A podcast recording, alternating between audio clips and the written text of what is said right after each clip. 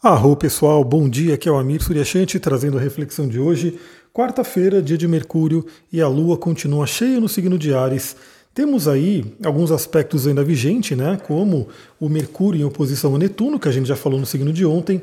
Mercúrio também começa a fazer um trígono com Plutão, mas falaremos mais no dia que ele fizer o aspecto exato. Então hoje temos mais os aspectos da Lua mesmo para falar, né? E a Lua fala com três aspectos aqui, três aspectos importantes da Lua no dia de hoje. Bom, o primeiro é muito interessante, é muito fluente para a gente, porque por volta das 8 horas da manhã, a Lua em Ares faz um sexto, um aspecto fluente com Saturno. Então lembra que Ares é ação, Ares é iniciativa, Ares é energia para colocar em prática aquilo que a gente tem que fazer. E o Saturno é direcionamento, Saturno é disciplina também, Saturno é estrutura. Então, Aquário, né, que fala sobre o nosso futuro, Ares, que fala sobre o início, sobre a nossa iniciativa, traz uma energia muito interessante, uma força aí para colocarmos em prática aquilo que tem que ser feito. Né? Diria que amanhã vai ser uma manhã muito boa para trabalho, né, para organização, para fazer aquilo que você tem que fazer. E essa energia pode durar aí ao longo do dia, né? Porque também como a gente inicia o dia, traz uma tônica muito forte. Então, pegue aí o seu trabalho, vê o que, que você tem que fazer, vê o que está pendente, vê o que, que você precisa de força para iniciar. Temos aí uma lua cheia em Ares para isso e aproveite esse momento.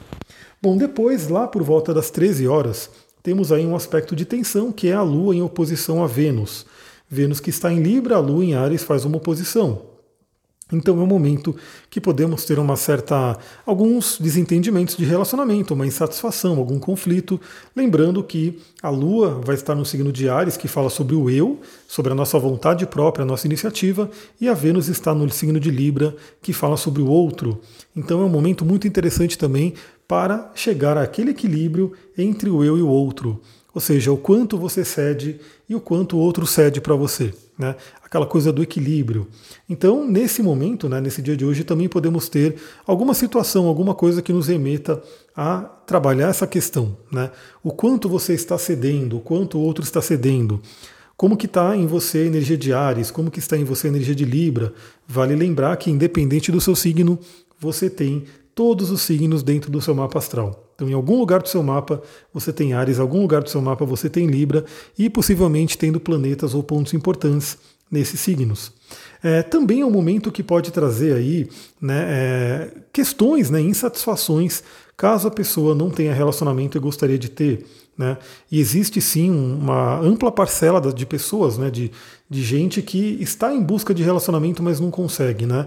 Acaba encontrando relacionamentos que não dão certo, e isso tudo a gente pode trabalhar. Fica a dica: se você buscar o autoconhecimento, se você olhar para dentro, se você se transformar, certamente o relacionamento, a vida afetiva se transforma.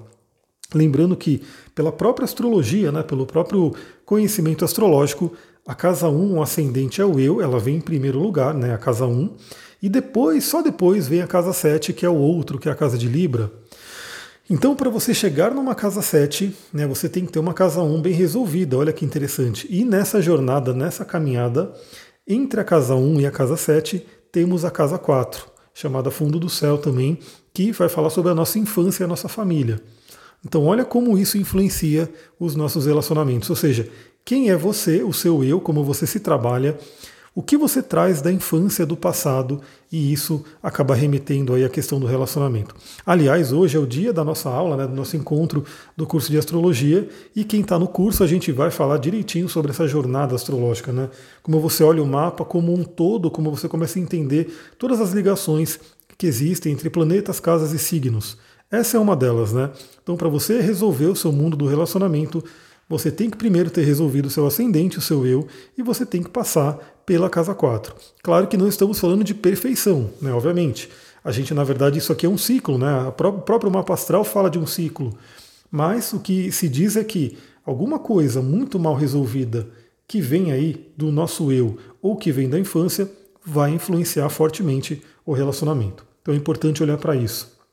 E esse é um momento interessante principalmente porque logo em seguida, às 15 horas, a Lua vai, a Lua vai fazer uma conjunção com Quiron.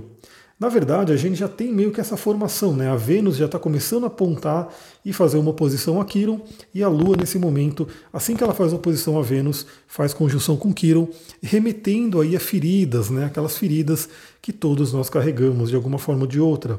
Algumas pessoas já olharam, outras não olharam, e esse é um dia que pode nos convidar a isso. Vale lembrar que o próprio Jung ele falava muito sobre isso, né? Que para você poder se relacionar com uma pessoa externa, você tem que se relacionar com essa parte dentro de você primeiro. Né? Ele trazia esse conhecimento do ânimos e da ânima. A gente vai falar um pouquinho sobre isso no curso também, obviamente. Né? Porque, na verdade, a gente vai trocando muitas ideias. É, é muito gostoso, né? O quarta-feira agora para mim é um dia muito especial, porque é um dia que a gente pode se encontrar online e trocar uma ideia muito legal aí sobre todos esses temas que eu adoro. Então hoje é um dia que temos um trabalho muito bom, né, uma energia para iniciativa, para trabalho e podemos olhar questões de relacionamento afetivo. Lembra que eu tenho um curso junto com a Sullivan, está no Hotmart, um curso voltado a relacionamentos, voltado a pessoa entender esse lado, né? Para quem quer, quem está solteira, quem está solteiro e quer se resolver nessa, nesse, nessa jornada, vale a pena você ir lá olhar o curso. É, no Hotmart o curso tem garantia de sete dias, ou seja, você pode comprar, assistir, ver se é para você, se não for para você, simplesmente você pode até pedir o seu dinheiro de volta sem burocracia lá pelo Hotmart. Mas enfim, vale a pena você ter contato, né? Porque pode ser aquele curso pode trazer vários insights que são aqueles que você precisa no momento. Então é isso, galera. Hoje eu, realmente a reflexão é mais rápida. Temos pouquíssimos aspectos no céu, são basicamente três aspectos da Lua, e a gente se volta amanhã para falar sobre a energia do dia. Para quem está no curso de astrologia, nos vemos à noite, e para quem não está, Fique esperando aí, se você quiser, teremos em breve uma nova turma. É isso, galera. Muita gratidão. Namastê, Harion.